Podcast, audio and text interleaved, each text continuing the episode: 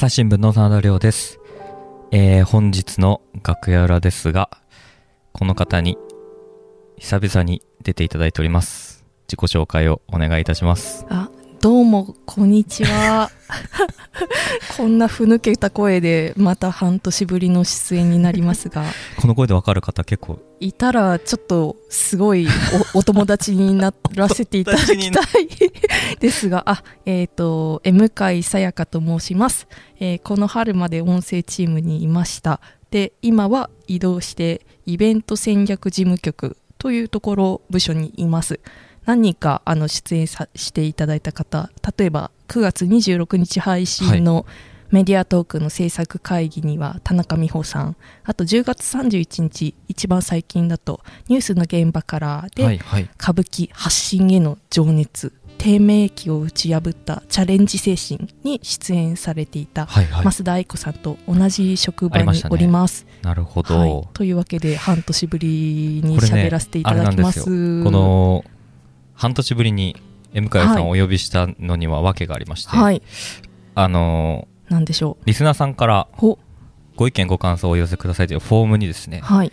僕の名前より M 会さんの名前が出るというですね嬉しいです。やったね。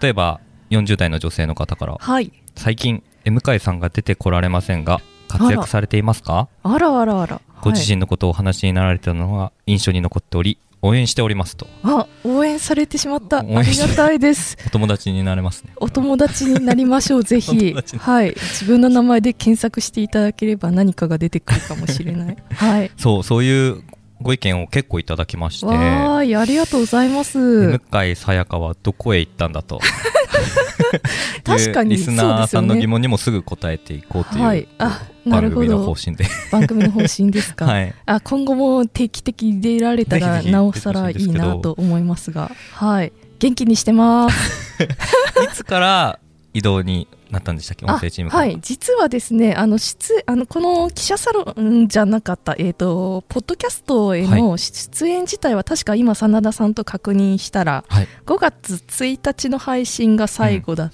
たんですけれども、あの私の移動自体は3月末で、うん。一旦音声チームを若干離れまして、電撃移籍を。電撃移籍なんですかね。はい、わかんないですけど。はい。という形でまず4月1日からはい。えー、と会社があの進めているデジタル実務研修。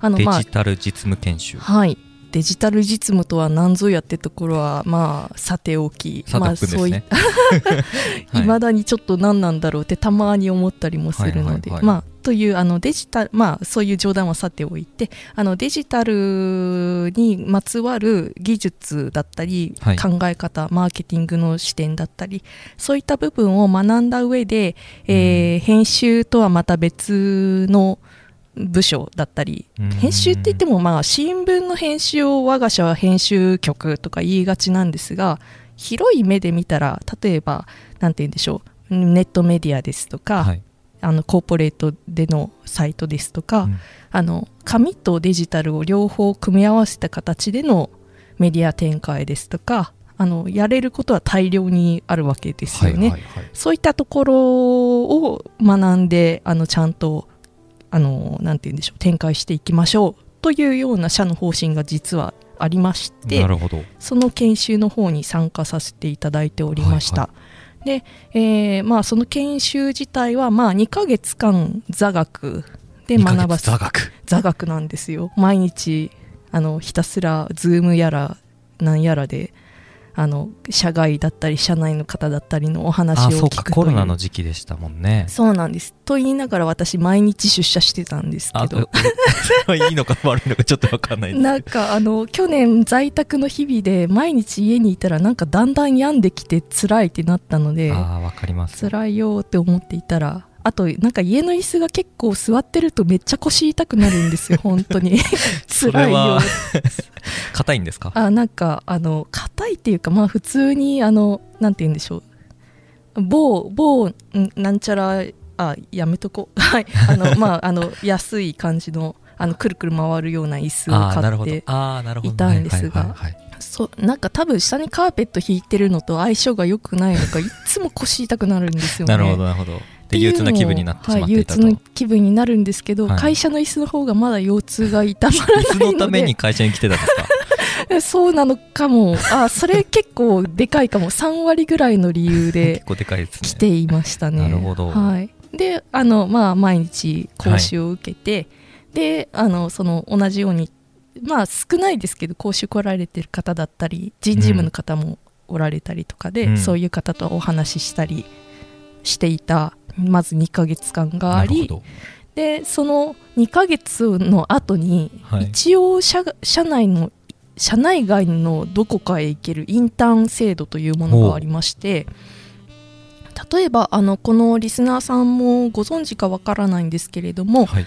あのハフポストさん、ハーフポスト。はい。あのバズフィードさんと電撃合併をした、はいはい。あのメディアに行けたりですとかあとオウンドメディアや SNS のマーケティングを手掛けているサムライトさんという会社さんに行けたりとか、あとは社内のあの各部署に行けたりとかそういう、はい、システムがありましてで私の場合それでイベント戦略事務局というところに行っておりました。それははい。行きたいところに行けるというわけではなくて人事部が。はい、あそれは、えっとなんかゆ第4志望まで書いてくださいって言われるんですよね。あのなるほど。インターンで行きたいところどこですか？みたいなはい。はい形で、で4つに絞りきれなかったのでどうどんくらい選しようってなって。択肢あるんですか？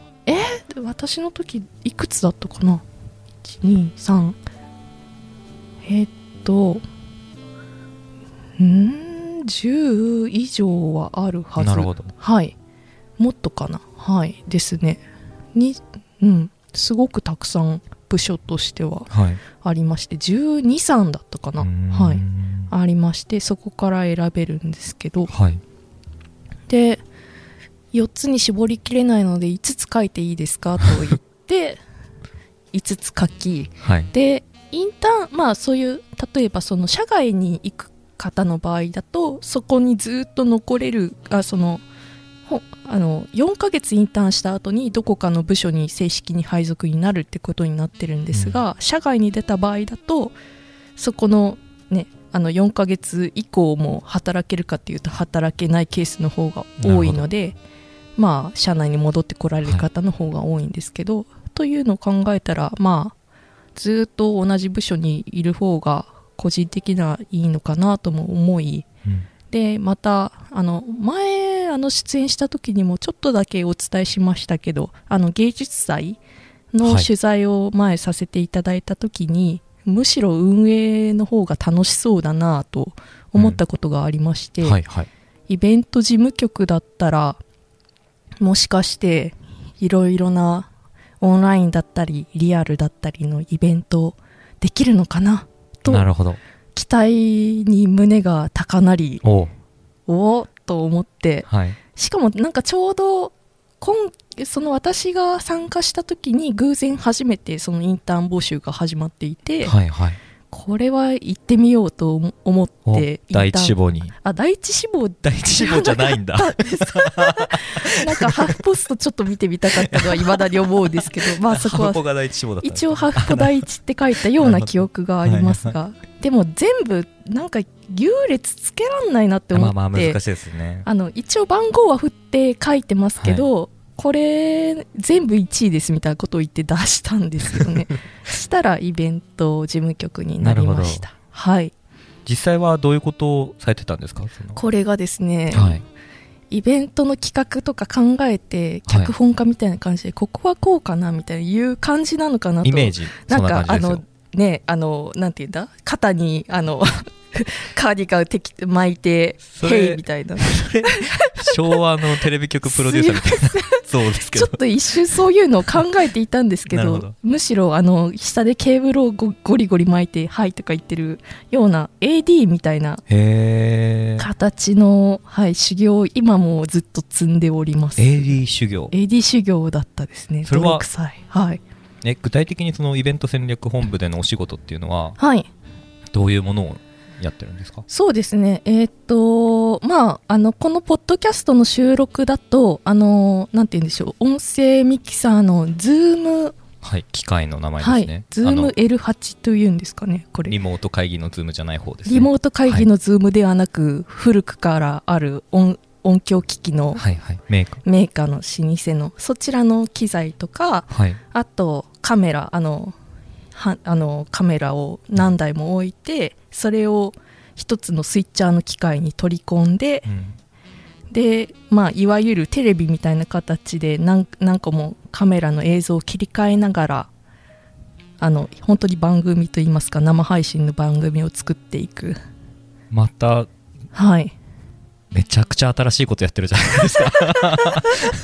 そうなんです。今はもう新聞社が配信をやる時代ですよ。そうですね、はい、まさかの。はいそうなのです。新聞社でスイッチャーやると思ってないですかいやー思わなかったですよね。いやー新聞社でミキサーをやるとも思ってなかったですけど、うん、その前に音声の仕事やると思ってなくて、次さらにこうスイッチャーの道へ進んでるおーってなって。はい。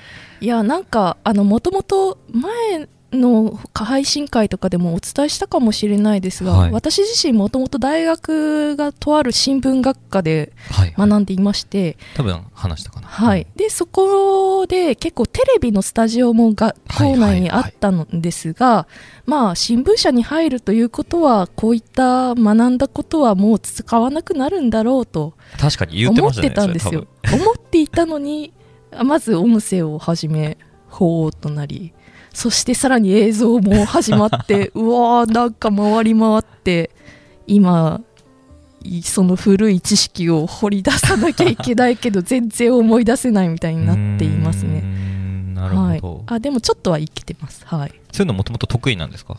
いやーどうでしょうね。でもなんか勘どころはなんとなく分かるような人間でありたいと思ってますけど。はい、得意だって言ったらそんなわけないだろうとなんかあ先輩からお叱り来ますか？先輩からお叱りが来るのではないかという気もするのでまあ勉強勉強勉強勉強の日々かなと思ってますね。ただなんて言うんでしょうこの目線目線の使い方ですとかうん。あとどういうところでこういう風に見せた方がいいとかうん。なんかねあの初めは例えば番組の初めは2人揃ったような絵から始めてとかはい。そういうなんとなくの見極め方は他の方よりはあるのかなどうなんでしょうね。わかんないですけど。なるほど。どう思われますか？どう思われますか？言ってしまいました。どうなんだろう。ちょっと M 海さんのそのまずスイッチャーをはい巧みに操ってる M 海さんを見てみたいっていうこのあ気持ちはあじゃあ後ほどなんかどなたかが撮ってくださった絵があるかもしれないので この収録後にお見せするかもしれません。でもないような気もする。はい。でそのイベント自体のうんうん。内容の企画みたいなのは、うんその先にあるってことですか？えっとですねあの流れとしてはあの私たちが企画をするというわけではなくてですね、まああの以前出演していただいた田中さんなども時おっしゃってたかもしれないんですけれども、まず大抵開催2か23か月前ぐらいからあの、えー、と例えば社会部さんだったり政治部さんだったりはい各部署の方々からご提案を受けまして私たちはその支援あくまで配信の支援をするはい。というような立場です、うん。まあもちろんあの出向部の皆さんがなんていうんですかスイッチャーを巧みに操って入っていってねあの配信できるかっていうとそうではないケースが多々ですそうではないでしょうね。あでもズームは使いこなせる方はちょっとはいます。ちょっと。はい。はい。でもまだね道半ばですので、うん。そのあたりはいろいろこちらからこうしたらいいですよああしたらいいですよっていうのをお伝えしつつどんなテーマを伝えたいのかあとどういうあのなんて言うんでしょう人あの何人ぐらいでどういうテーマでどういった番組をなどれぐらいの尺で作っていきたいのか。うん。で台まあ Q シートというんですかね。台本も書いていただいてはいで詰めていくんですけれどもでこの構成だとあのちょっとこの部分あのお一人で話す部分が多すぎてうん。あのずっとその絵が変わらないと皆さんちょっと飽きてしまうのではないでしょうかと、まあ、ね、が高まるってやつですね、はい、お伝えしたり。でだからその部分は例えば結構パワーポイントが実は万能でしてそのパワーポイントであのお写真などだったりあの単行でまとめた質問だったりを絵として見せて、うん、でその中下の方にワイプでちっちゃい小窓で出演者の方を顔を入れたりとかそういったことを考えながらあの、はい、毎回番組を作ってます。なるほど。はい。で、まあ、一発撮りが、まあ、ポッドキャストだと、よくしていますけれど、はい、常にしてます、はい。映像だと、ね、一発撮りやって放送事故になったら、ちょっと 本当に、あの、目が当てられないので、そこは、あの、念入りに、あの、リハーサルをさせていただいています。リハーサルも？はい。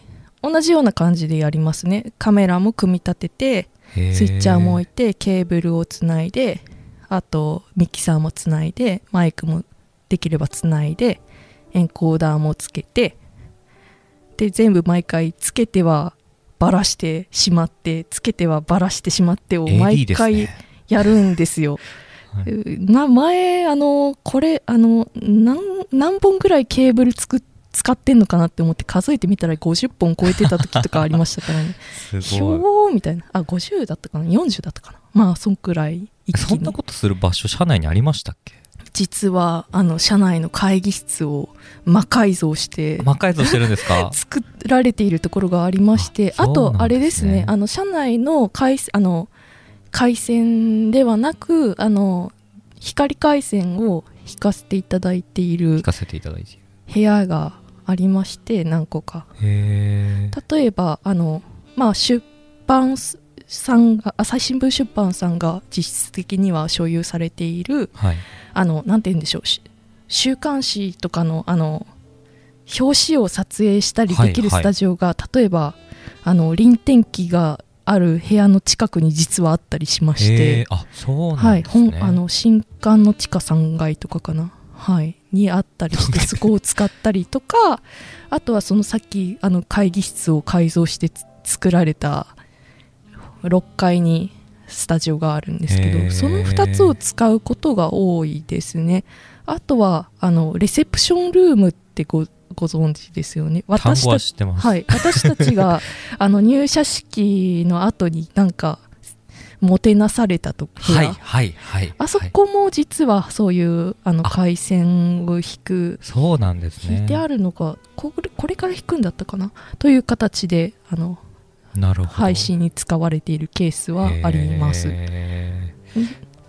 ただあの部屋はあっても毎回そこに機材を常設しておけるわけではないのでまあでね、配信があるたびにあの台車やなんやらで必死にあの部屋あの、まあ、6階がのスタジオが一番拠点なんですけど、うん、そこから必死にいろんな機材を持ってってはつなぎ持ってってはつなぎすごいな。あのケーブルを引いて養生テープで止めみたいなのやってます、ね、本当に AD ですね。なんか思った以上にテレビの AD っぽいですがただ機材自体はテレビ局のようなまあそうです、ね、凄まじい質のものではないので、はい、なんかよく指導役の先輩に言わがおっしゃってるのがあのテレビ局はバズーカ砲で俺たちは竹槍部隊だと。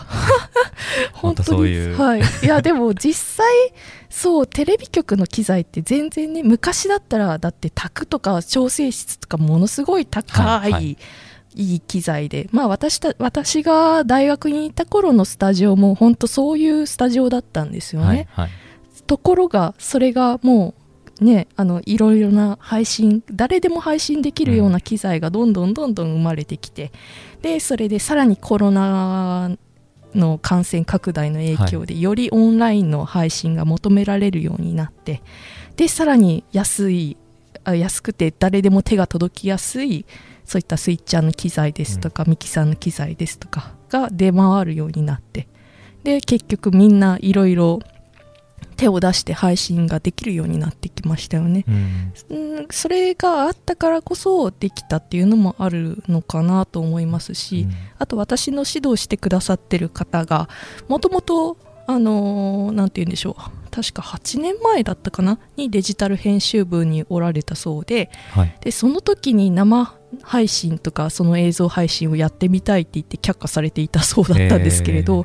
でその方もデジタル実務研修で3まあ去年ん私の1年前に研修を受けてインターンしている時にその生配信やっぱりやってみたいということでいろいろ独学で学ばれて今もう本当社内の中の配信の先駆者といいますかでも他の他のなんて言うんでしょう配信。同じちょうど20 2020年に配信始めた方ってちょうどいっぱいおられるそうで、うん。そういう社外の方ともつながって勉強会をされてたりとかすごくはい私としては尊敬しています。なるほど、はい。あまり本人に直接尊敬してますって言ったことないので、まあ、はい、なかなかそういうのは言えない。ですす。はい、ね。はい。デジタル実務研修って話振り出しに戻るようであれですけどはい。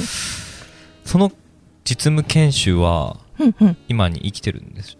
今もはい。今ちょうど6期私5期で4月今年の4月からまあ2ヶ月間座学を受けてまあインターンという名のもとでそのイベント事務局の方で働いて今に至るんですけれど今もあの今ちょうど10月11月で座学の研修を受けていらっしゃる方はいます。あ。で、えー、とデジタル実務研修って何はいはい、あ何ですか？はい。何だろうっていうところは、まあ、会社としてはあのあ案内文ちょうどあったので読みますね。ちょうどあった。はい、デジタル人材を育成し社内の DX に貢献するデジタル関連部門での増収戦略に寄与することを目的に2019年から実施しているそうです。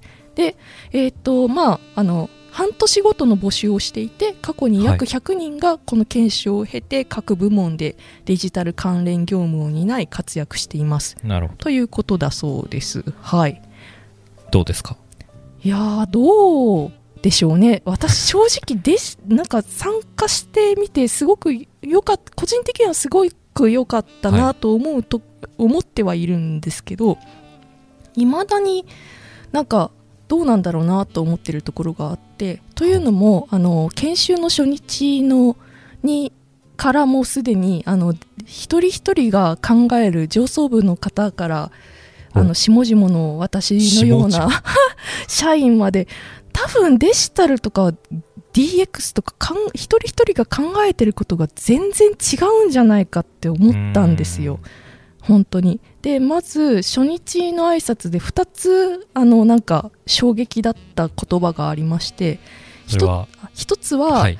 君たちは今日からビジネスマンですって言われたんですけどいやいやあの私たちずっとビジネスマンではっていうまあなんとなく意図するところは分かるようで分かるんでするような分からないなっていう。うん。記者をそ記者だからビジネスは一切やりませんっていうような考えなのかなと。というかそこはまあもちろんあのなんて言うんでしょう。記者だからあのお金儲けを考えてあのなんて言うんですか。あの取材対象の方の利益になるようなことを書こうみたいなそういう考えは確かによろしくはないですけれども、私たちだってあのねあのお給料をいただいて生活している身ですし読者の皆様のが読んでくださって見てくださってそそのコンテンツにお金をねあの払っていただいて私たちがお仕事できているわけで、うん。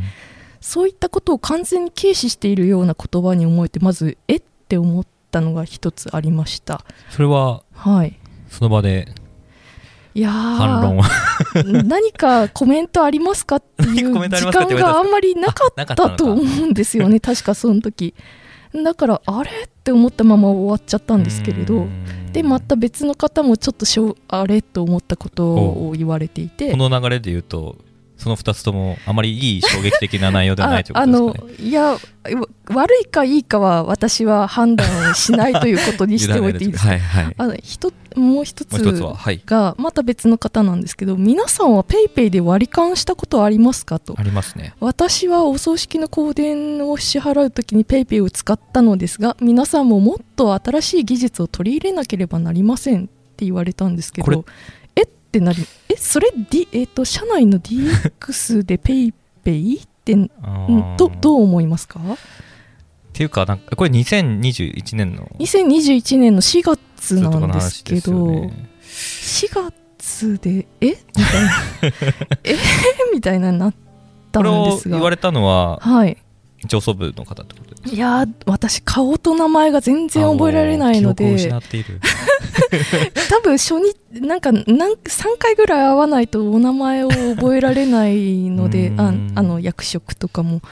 この初日の挨拶で言うのはそこじゃないっていう感じはしますよね。なんかそこかなもっと新しい技術を取り入れるって言ってももっとなんかこう、なんか高いレベルというかそうなんですよ。の話をなんかもうペイペイの割り勘とかそういうのを使ってみたらどうとかそういう話ではないってこ本当とですよね。そう思うんですよね、うんであの今の私たちのねあのしお仕事ってもちろんポッドキャストもそういう、あの例えば Spotify さんだったり Google さんだったりそういったねプラットフォームを通じて配信させていただいてますけれどもそもそもあさらにニュースもねアプリとか使って配信したりしていますけれどもそういったところの話あの話が出てくるのかと思ったら PayPay だったので、うん。本当に？って思って。いやなんかでさらにそういうあのそういった事業を踏まえた上でのなんて言うんでしょうデジタル戦略とはとかそういう話が出てくるのかなと思ったら、うん。あらっていうふうには思いましたねでも一方で、はい。一方であの現場の方のお話を伺うことはできてそこはすごく良かったです。で研修としては悪くはなかった。ああそうですね。冒私自身は冒頭の挨拶にだいぶ不安を感じたというところはありましたね。あと社外の方で、あの、なんて言うんでしょう。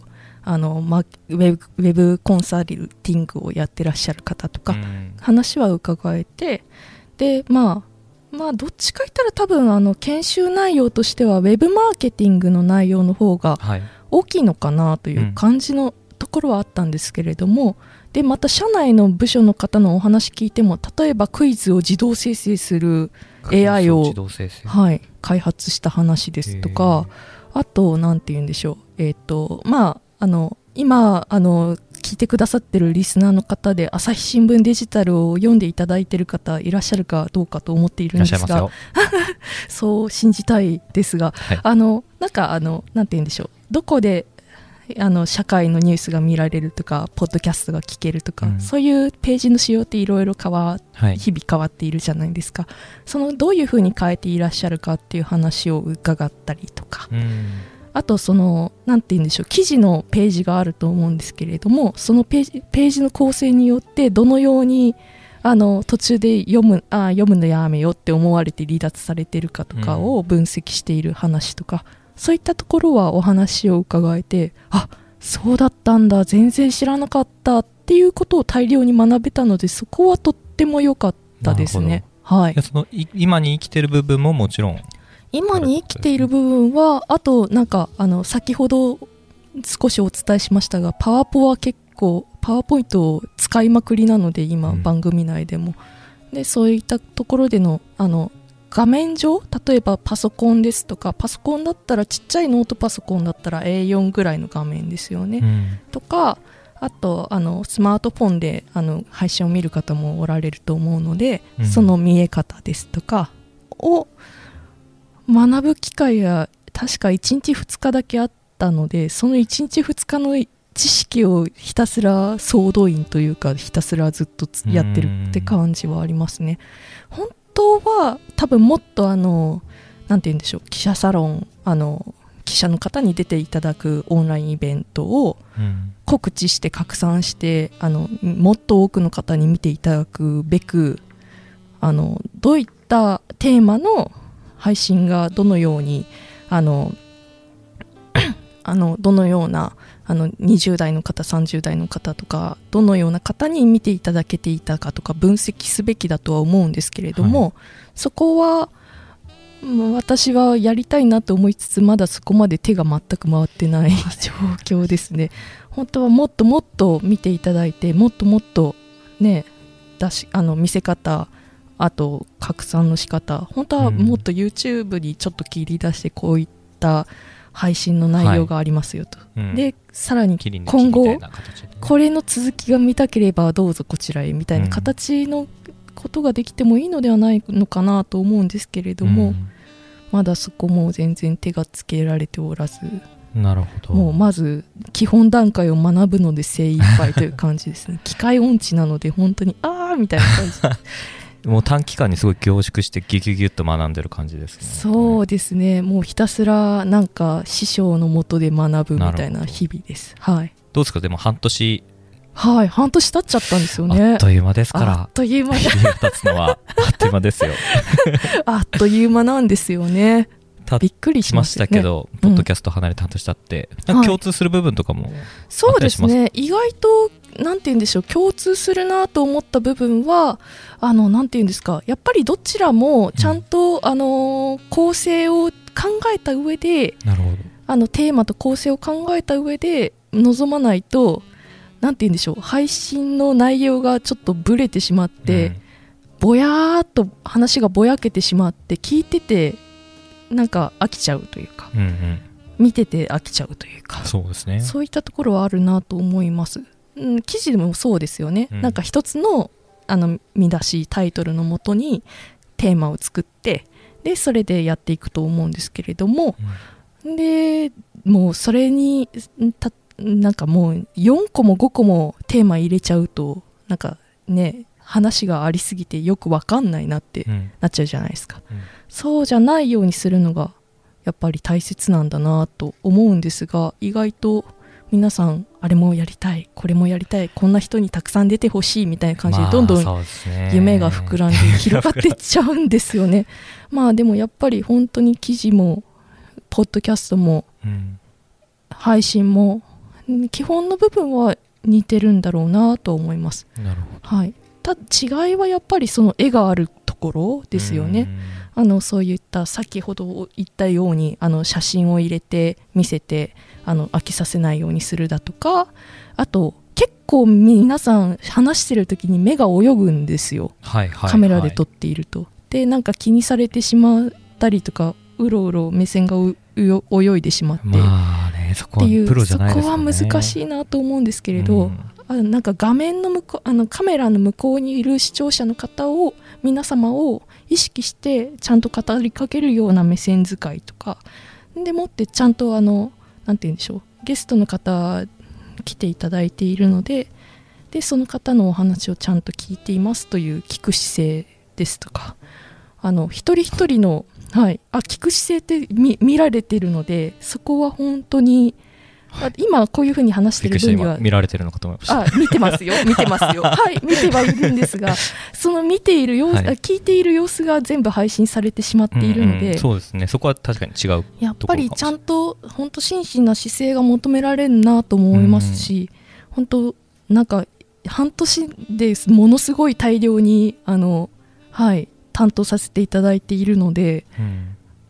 すごく勉強にはなりますね。多分他の方よりも数こなしてる数はとてもこなしてるって言ったら変ですけどすいません。今のなしで。あの配信配信に携わっている数はとても多い方だと自負しているので、部内でも。見え方見せ方聞かせ方あと面白どういうふうにあの面白くさせていくかその部分はとても学んでいます。なるほど、はい、どうですか？じゃあ今後はい、いつまでこのイベント戦略本部にいるかわからないですけど、はい。まあ今半年やって、はい。もうたくさんの経験積んできて、はい。これから先に例えばこんなことをやっていきたいというのをあったりしますか、そうですね、まリあスナーの皆さんの前で宣言してもらうコーナーですけ なんかあの後に弾けなくなりそうですね。いやでどもあのああなんとそういう戦略でしたか。あのただあのいろいろなコンテンツまあ今結構あの事前に作り込んであの、テーマを決めてすごく作りあの構成を作り込んで配信するっていうコンテンツの方が多いんですけれども、あの確か制作会議の方で田中さんがもっと時事的なあの今日起きたニュースを今日伝えるみたいなそういったことができるようになったらいいなっていう話されてたと思います、それぜひできたらいいなと思っているんですけれども、はやっぱり話すことになれるってとてもね難しいのでまあなんか適当に話せばいいでしょみたいに思っておられる方がいたらそうじゃないよっていうのはとても伝えたいですし見せ方とかもその部分のスキルをどんどんどんどんいろんな人に伝える伝えて皆さんでいいコンテンツ作っていこうってところはやりたいですよね。であと実はあのリスナーさんの皆さんでもあの拝見あ見てくださってる方おられるかどうか私は存じ上げないのですが朝日新聞のあの YouTube チャンネルで実ははい。あの、各部署さんがやってらっしゃるチャンネルもあるんですよね。将囲碁将棋さんはい。とかあと天文学とか。宇宙部宇宙部、はい。とか。そういったあのコンテンツともかんあの両あの、ね、共同で何かコンテンツ作ることができたら面白いのではないかなと思ってはいます、ただねそれぞれ皆さんやあのそれぞれがそれぞれあのなんて言うんでしょう見せ方を切り開いてきていらっしゃる部分ではあると思いますし、それぞれのファンの方もいらっしゃると思うのでその部分はなかなかまあいずれできたらいいなとは思いますがまだうん。ちょっとゆっくり考えていかないといけないかなとは思っています。はい、あとはまあ自分で、はい、企画立案しどて、どんどん宣言してくれますね。あはい、あの企画を立案した上で見せ方も考えて、い、ざ自分も配信するとかできたらいいですけどぜひぜひ。それはねめちゃくちゃ。このポッドキャストのリスナーさんも、できたらいいなと思います。え向井さんってどんな人なんだろうって、あまあ声は聞いてますけど。あ確かに顔をそうそう表情とか見てませんからね。確かにそうですね。はい、その通りですね。うん。最近髪を切き伸ばしていた 髪を切った。た。とか、全然わからないですね声だけではね。わかんないですよね。わからないですから。はい、昨日誕生日でね。あそうなんです。昨日誕生日でしたと。ありがとうございます。30歳にやっとなりました、はい。平成3年生まれです。はいという形です。そういう形で。はい。なんかあとはアートとか音楽の分野もとても好きなのでうん。オンラインでコンサートをやりつつそれをおあー。そのリアルリアルでお客さんをまあに見ていただきつつそれをオンライン配信するとかもできたら面白そうだなとはなるほど。思います。はい。ちょっとたくさんあげていただいたのでちょっと話しすぎましたねいやいやいやとんでもないですよ。有言不実行になりそうで怖い。有言不実行にはしないでいただきたいはい、あの他にもちょっとリスナーさんから、はい、何でしょうか？コメントが届いていますのでそれはまた次回というこあとで。ら嬉しいです。ありがとうございます。一旦ここで引き取らせていただきます。はい。向井さんありがとうございました。ありがとうございました。朝日新聞ポッドキャスト楽屋裏ではリスナーの皆様からトークテーマも募集しています。ハッシュタグ朝日新聞ポッドキャストでつぶやいてください。